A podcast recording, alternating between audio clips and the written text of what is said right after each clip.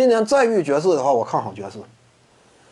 没有卡佩拉的话，嗯，爵士队防守压力会大大降低。尤其考虑到，呃，某支球队现在阵容当中呢，有一个你可以放空的，参考以往的季后赛履历，对不对？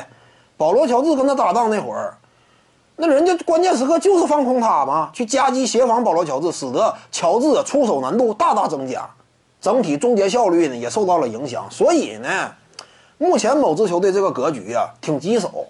你说你到底季后赛怎么用三双猛男，让他跟胡子他俩同时在场啊？说实话，有时候打到季后赛就是这样，对方防守布置极具针对性，对不对？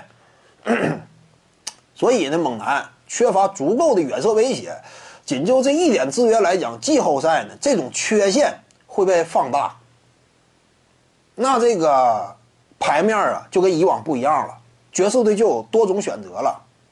除了戈贝尔篮下一柱擎天，本身不需要像当初那样判断卡佩拉的位置，为此牵扯过多过多精力。其他那些位内线球员呢？目前阵容当中现有的，甭管谁，不能完全啊取代卡佩拉的这样一种价值，达到类似的效果，甚至八成接近都做不到。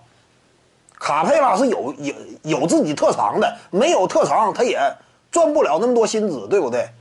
吃饼这块儿，挡拆顺下这块儿，他跟胡子球手两人搭档最为默契，形成的真正效果也挺可怕，对不对？也挺可怕。你其实仔细一想，很少有球队能真正应对，把爵士队都逼到什么程度了？逼到侧身位防守的程度了，就是怕你打挡拆嘛，都逼到这种程度了。你现在丙皇不在，再加上威少，再加上三双猛男，季后赛当中。本身能力的缺陷有一定的制约，容易被放大，所以呢，季后赛真要是交手的话，我更看好爵士队会取胜。各位观众要是有兴趣呢，可以搜索徐静宇微信公众号，咱们一块儿聊体育。中南体育独到见解就是语说体育，欢迎各位光临指导。